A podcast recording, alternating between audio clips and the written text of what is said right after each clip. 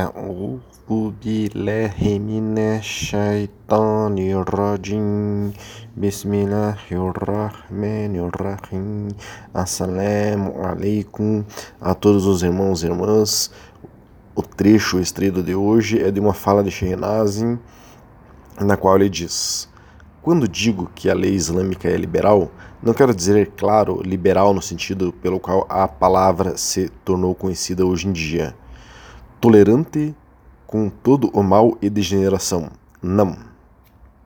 O que quero dizer com um método liberal é que dentro dele é possível encontrar infinitas possibilidades para fazer o bem, para alguém desenvolver a humanidade ao longo de linhas que agradam ao Senhor, e são infinitas possibilidades e não e não infinitas possibilidades para o mal. Existe um espaço irrestrito no Islã para o desenvolvimento humano saudável, não apenas um caminho muito estreito, mas o espaço para trabalhar para fins malignos não pode ser encontrado. E não aceitamos a tolerância com ações prejudiciais às pessoas como realmente liberais. Então, abrindo só um parênteses brevemente aqui, ele está dizendo que a lei islâmica, a Sharia, ela é liberal, ela permite é, várias, vários pensamentos diferentes dentro da própria Sharia mas todos esses pensamentos devem levar ao bem e devem fazer com que a pessoa esteja alinhada à vontade de Allah subhanahu wa ta'ala. Se qualquer diferença de opinião leva ao mal, isso não é Islã. Né? Continuando, devemos entender essa distinção claramente. Nada do que é proibido no, no sistema liberal do Islã é benéfico para a humanidade. Nós temos estudos sobre o que é haram, proibido, e enfim, vários estudos que derivam aí do que é haram. Né? Quem quiser pode nos solicitar este e todos os estudos que nós mencionarmos. Algumas pessoas podem fazer afirmações em contrário, mas mais cedo ou mais tarde terão, que, terão de admitir que estavam erradas, já que a ciência e a medicina eventualmente confirmarão que essas coisas prejudicam a saúde, o caráter ou a produtividade das pessoas. Qual é então a essência da tolerância islâmica? O ensino islâmico orienta as pessoas de acordo com sua própria capacidade a despertar a, a consciência, que é a faculdade mais valiosa do homem, que uma vez despertada impedirá com que ele caia em caminhos prejudiciais a si mesmo e aos outros. Então, essencialmente, o que está sendo dito aqui é que no Islã encontramos diferentes orientações, e cada muçulmano muçulmana pode escolher, dentro das, dessas orientações que estão acertadas, qual é aquela que melhor se adapta a si. A grande maioria dos muçulmanos no mundo, mais de 70%, 70% são Ahlus wal muçulmanos sunitas clássicos. Nós temos estudos de que é um Ahlus wal que são aqueles que seguem uma das quatro é, escolas de fiqh, de jurisprudência, que são válidas. Nós temos vários estudos sobre escolas de fiqh. Mesmo, às vezes, é, um muçulmano segue uma das quatro escolas sem saber, sem ter claro. Por exemplo, existem alguns libaneses, descendentes né, que vieram para o Brasil ou estão em outros países, que é, são muçulmanos, seguem o imã Shafi, a Madhhab Shafi, e não sabem que são é, Ahl-Sunnah Jamá, que seguem uma única escola de jurisprudência, mas seguem. E está tudo bem, alhamdulillah. Agora temos que ter claro uma coisa: há diferentes opiniões nas diferentes madhabs, escolas de jurisprudência. E há diferentes opiniões dentro de cada madhab. Isso está ok, dentro de certos limites. Quem está seguindo uma madhab está seguro, inshallah. O assunto de hoje é esse: diferenças de opiniões que em é, árabe a gente pode falar em irtileth. O profeta Muhammad sallallahu alaihi wasallam disse: diferença de opinião na comunidade muçulmana é um sinal de favor divino. E ele disse também: é uma misericórdia de Deus que os teólogos, os muftis, né, difiram em opinião. É, estes são Hadith é, Nasai e Tirmizi. Ambos são Nasai e Tirmizi. Vamos ver o que é Irtilef no árabe. No árabe significa diferença, discordância.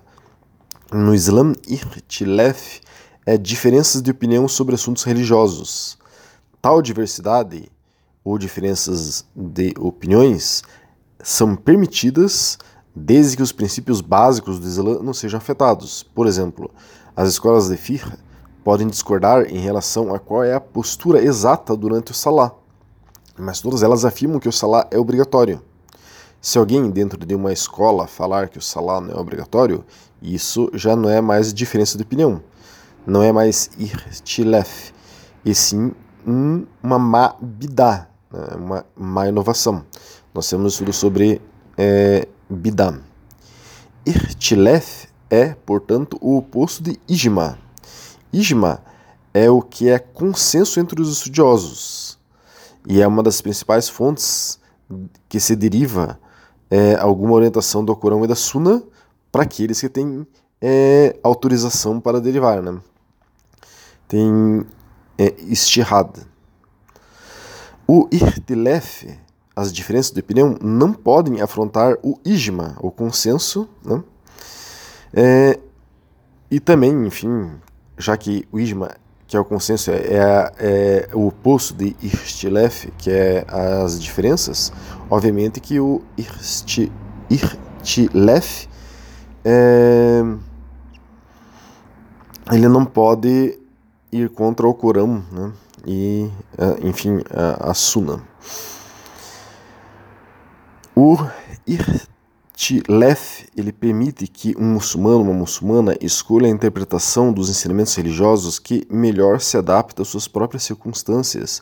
Ele possibilita estar no caminho reto de Allah, subhanahu wa ta'ala, Deus glorioso exaltado, de maneira correta mas de forma que a pessoa consiga se adaptar melhor, sem estar indo em contra as coisas básicas do Islã, as coisas mais importantes, sem estar indo em contra do Alcorão, da Sunna, do Ijma, do consenso.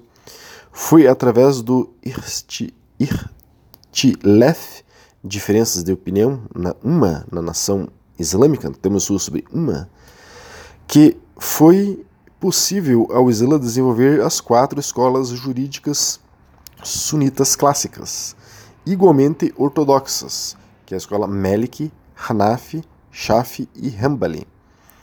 Dentro de cada uma é, das quais houve também diferentes interpretações é, dos mesmos textos religiosos.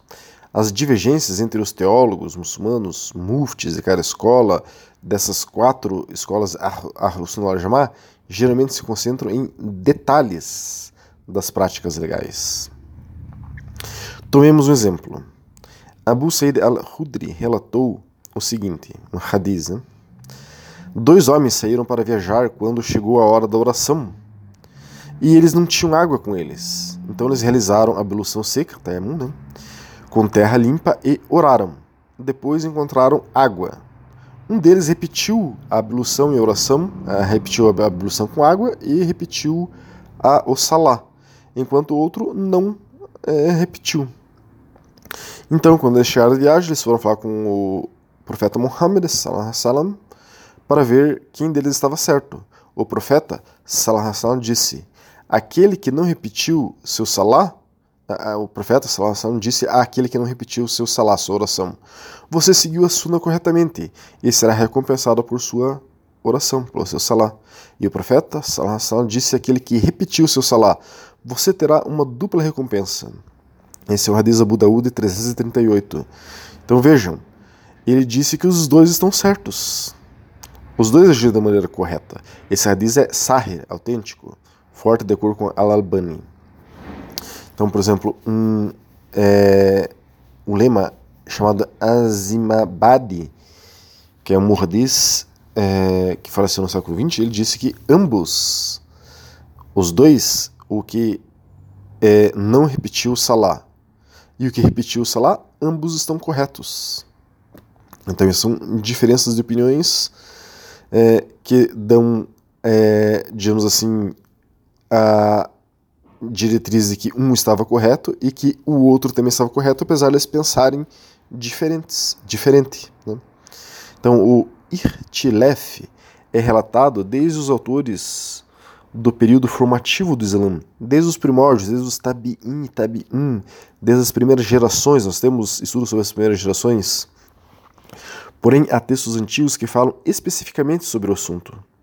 Como, por exemplo, um texto antigo que é o Ihtilaf Abi Hanifa Wabin Abi Laila, atribuído a Abu Yusuf, falecido no século VIII. E há estudos e debates sobre esses textos e outros já entre os primeiros juristas sunitas.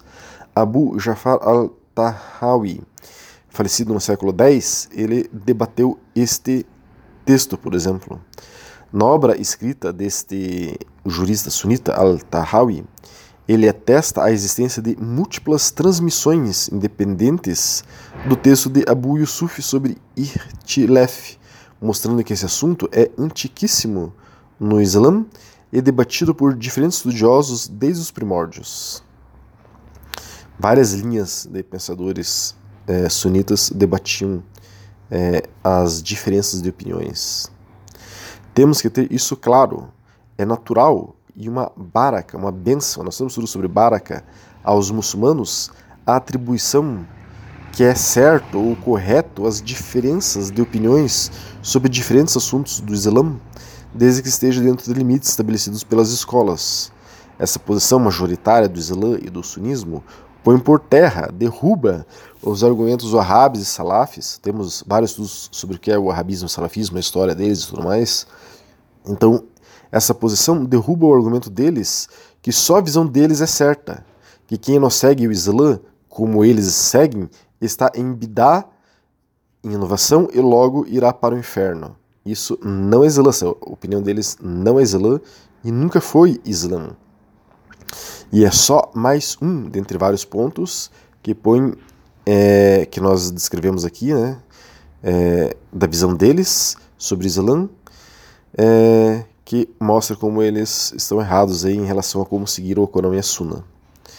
Então, como vimos, há trabalhos desde os primórdios do Islã debatendo estabelecendo os limites do irtilef, das diferenças de opiniões, como há trabalhos recentes sobre o assunto e como se tratar sobre esse assunto. Um exemplo é um artigo recente, contemporâneo, né, chamado Adab al-Irtilef, a ética da discordância, do Mufti Muhammad ibn Adan al-Hawthari, que nós citamos aqui frequentemente em nossas audioaulas, que é um estudioso islâmico sunita Hanafi, da mesma escola que nós seguimos, Mufti, doutor em Islã, pesquisador, fundador e chefe do Mufti de Dar el-Ifta. Enfim, ele mostra nesse artigo que nós mencionamos, como a diferença de opinião é legítima no sunismo e diz que ela deve ser respeitada por aqueles que se consideram sunitas clássicos. Isto é, o outro sunita pode pensar diferente de mim, e ele não está fora do Islã ou do sunismo por isso. Nesse artigo, ele aborda o problema frequente da falta de respeito pelos outros com opiniões diferentes se referindo ao comportamento comum dos árabes e salafis que acham que só eles estão certos e desrespeitam os outros que pensam diferente deles. Ele explica a natureza da unidade dos Ahlus Sunnah wal Jamaa, que somos nós, os sunitas clássicos, que pensamos muitas vezes diferente entre nós em relação a vários detalhes, mas temos um pensamento único e comum que nos une diferente das próprias linhas e divisões dentro do próprio arabismo e salafismo, que às vezes uma linha salaf, por exemplo, rechaça a outra linha salaf e diz que aquela linha salaf está fora do Islã. Isso, entre eles mesmo, eles fazem isso. O artigo aborda o adab, os modos adequados para o debate e a discordância respeitosa no Islã inclusive adab, né, que são boas maneiras, nós temos vários estudos sobre é, diferentes adabs para diferentes é, ocasiões. Né? Outro trabalho recente sobre irtilef, diferenças de opiniões, também é o artigo Concordando em Discordar, irtilef na tradição islâmica, por Sheikh Ahmed Saad, descendente, ele é descendente do profeta, ele é um Hafiz, decorou o Alcorão desde criança, desde os 10 anos, estudou em Al-Azhar e é um Ahl Sunnah Jama Meliki. Ele diz em seu artigo de grande importância que é de grande importância, principalmente nos dias de hoje, de se respeitar o irtilef, as diferenças de opiniões, e como, e como devemos lidar com as diferenças de opinião na tradição muçulmana. Um esforço que pode ser difícil, mas é muito necessário. Outro artigo recente é Os Limites das Diferenças de Opinião no Islã, Dr. Umar al-Fadlah, é, que é, ele foi nomeado como um professor é, na, em Jeddah, na Arábia Saudita, né, ensinou religião comparada por vários anos lá na Arábia Saudita.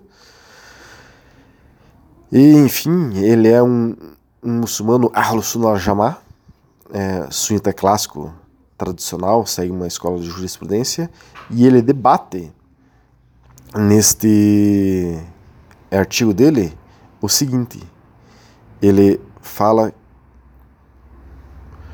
é, que as comunidades muçulmanas é, são essas comunidades muçulmanas que têm diferentes opiniões, isso é fonte de força e misericórdia ou não. Ele debate nesse artigo se as discussões são de domínio dos conhecedores, de quem é um estudioso, um formado no Islã, ou se é do assunto dos leigos. Quais são os limites dentro dessas diferenças de opiniões dentro da Sharia? Quais são os limites né, dessas diferenças para a pessoa estar ainda dentro da Sharia? E ele debate essa questão que já trouxemos aqui várias vezes nas nossas audioaulas, que é algo que é muito ouvido, segundo ele, né? Você está farto de ouvir? Eu não acredito em escolas de pensamento ou madhabs, eu sigo o Islã, pura e simplesmente, eu sigo o Alcorão e a Sunna, né? como falei, os Wahhabis e Salafis. Então, ele debate sobre esse assunto. Ele traz uma explicação cativante e esclarecedora das diferenças de opinião no Islã, mostrando novamente o erro Wahhabi Salaf em negar o irmão, o irmão muçulmano que é diferente dele. Enfim, fica claro a partir de diferentes fontes que o irtilef, as diferenças, as diferenças de opinião dentro do Islã, em diferenças secundárias, né, não em coisas primárias do Islã, é tolerado e não pode ser referido como algo errado. Essas diferenças não deveriam causar ódio ou afetar o relacionamento entre verdadeiros muçulmanos e muçulmanas. No entanto, se essas diferenças forem aumentadas a ponto de afetarem os princípios e fundamentos da religião, aí essas diferenças não são permitidas. Mas para aqueles que estão dentro de uma madhab, como nós, não precisamos nos preocupar, pois a grande parte das diferenças de opiniões trazidas já foram debatidas há séculos pelos grandes ulemas, pelos grandes sábios.